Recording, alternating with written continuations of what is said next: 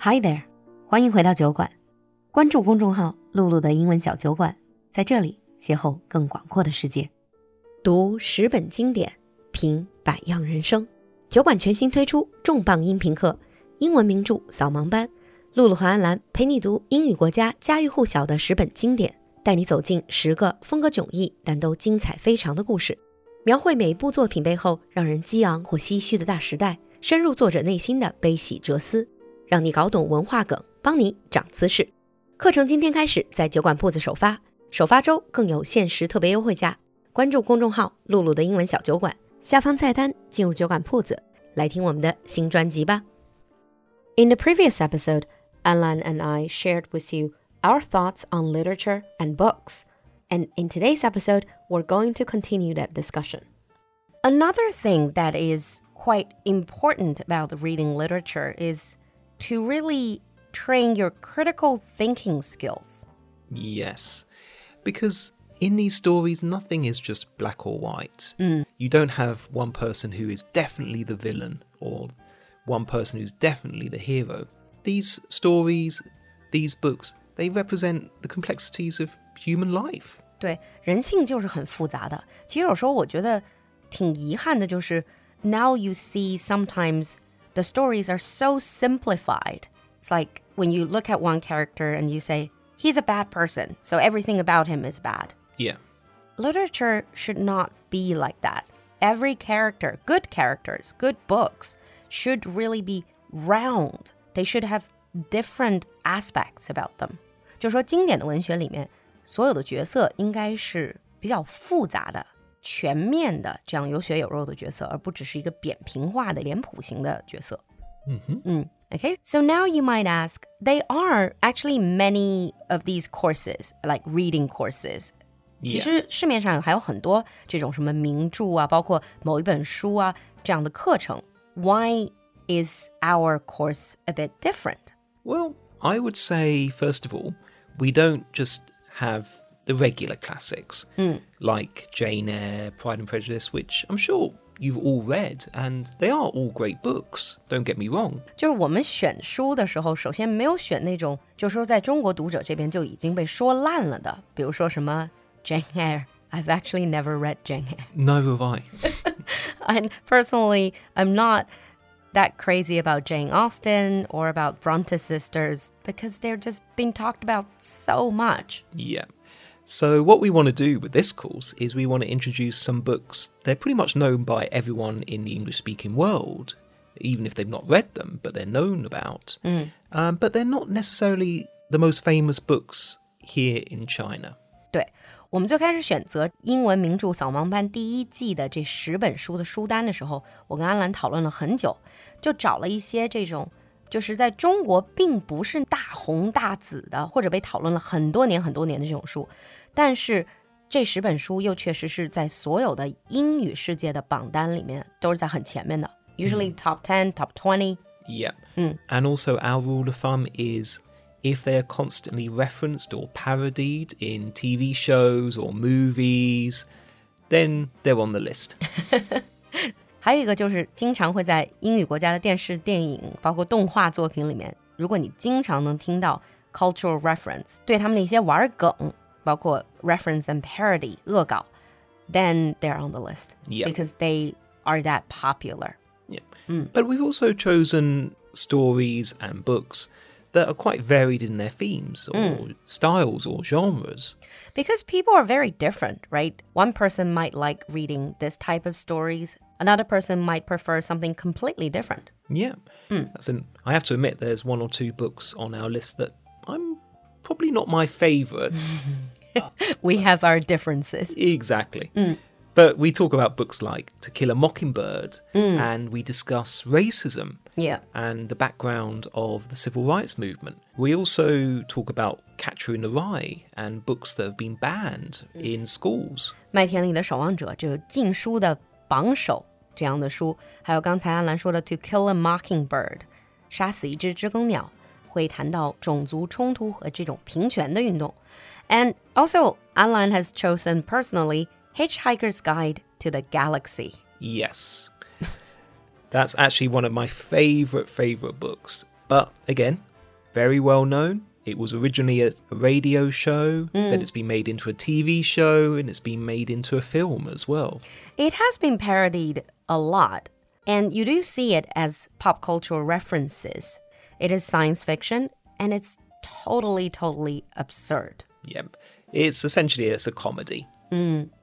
And also that we know a lot of our listeners are students. You might be university students or even high school students. So you're just transitioning into your adulthood. You're becoming an adult. Mm. So we've also chosen a couple of the coming of age stories, like Lord of the Flies, Little Women, and Treasure Island. 嗯，比如说，我们还专门找了几本这种成长型的 coming of age stories，比如说《银王》或者说《小妇人》，包括安兰说的《金银岛》，they are all touching upon the coming of age theme. So we're hoping that maybe some of our younger listeners can relate to that experience and maybe becoming more clear about what they want to do with their life. Yeah, that's in, certainly in terms of Lord of the Flies. Well, in my case, a bit less so for Little Women, but certainly Lord of the Flies was one of the books that I read when I was at high school. Coming of age. When I was coming of age. Mm, okay.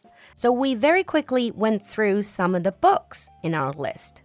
我们刚才说的是书单里的书，那么这个专辑里面我们总共说了十本书，每一本书是分成上下两集。How are these episodes structured? Well, we start off by discussing the background. Mm. So we talk about the author, we also talk about where the time these books were written in mm. and how that impacts on the book itself. Mm. For example, like when we were talking about The Great Gatsby, we will talk about the Jazz Age, yeah. the Roaring Twenties. 比如说，说到了不起的盖茨比，我们就会谈到什么叫做咆哮的二十年代和这种爵士年代。Yeah. When we were talking about Frankenstein，讲到弗兰肯斯坦的时候，我们可能会说一些作者玛丽雪莱她的一些比较狗血的成长经历。I that's in the story of Mary Shelley. That was one of my favorite mm. episodes. I really enjoyed that. But then, because you have to bluff when you are discussing these books with people, we're going to describe the plot in very, very simple terms. And then we'll look at the themes and impact of those books. 嗯，就像我们刚才说的一样，这个 Bluffer's Guide to English Literature 里面，我们不会给大家精读，It's not intensive reading。我们不会拿出一段，然后给你分析语法或者句子构成。What we are gonna do is to tell you the story, tell you in what kind of context this story was written, mm-hmm. something about the author, and also what are some of the key themes, 就是这种主旨，比如说他在讨论的核心的东西是什么，and are there any controversies? Yeah. What is the impact and the influence of the book? And we also share one or two quotes as well, so when you're discussing these books, you can always throw those quotes in. 这个是装逼宝典。每本书的最后，我们还会提到这个书里的一些经常被人引用的金句。So this is how you can pretend or you can bluff when you are talking about these books with other people. Yeah. Mm. As Lulu was saying, this is not really designed for intensive reading. We mm. don't really want to go word by word.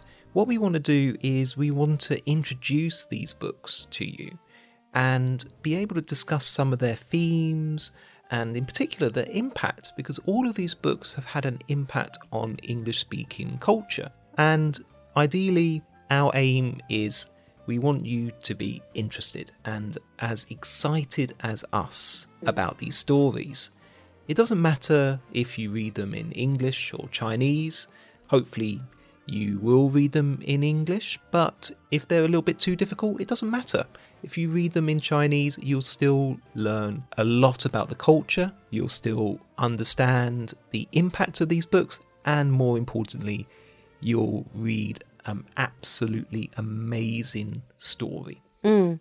And for those of you who have already read some of the books, and hopefully this offers you a different angle or a more in depth angle of looking at some of the themes and conflicts in the books, or maybe just jog a memory about your opinions or how you felt when you read those books. Yeah. So I think we've said enough about this course.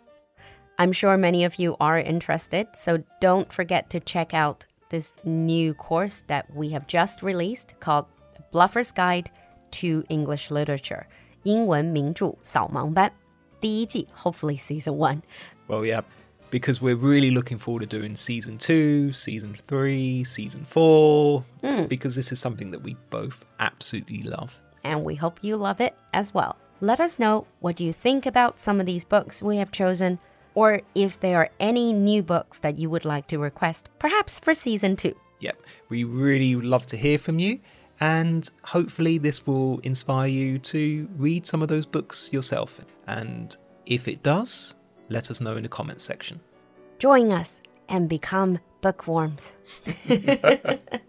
加入我们，成为 bookworm 书虫吧。Yes, join us. Be one of us. All right, we'll see you in 酒馆。Bye. Bye.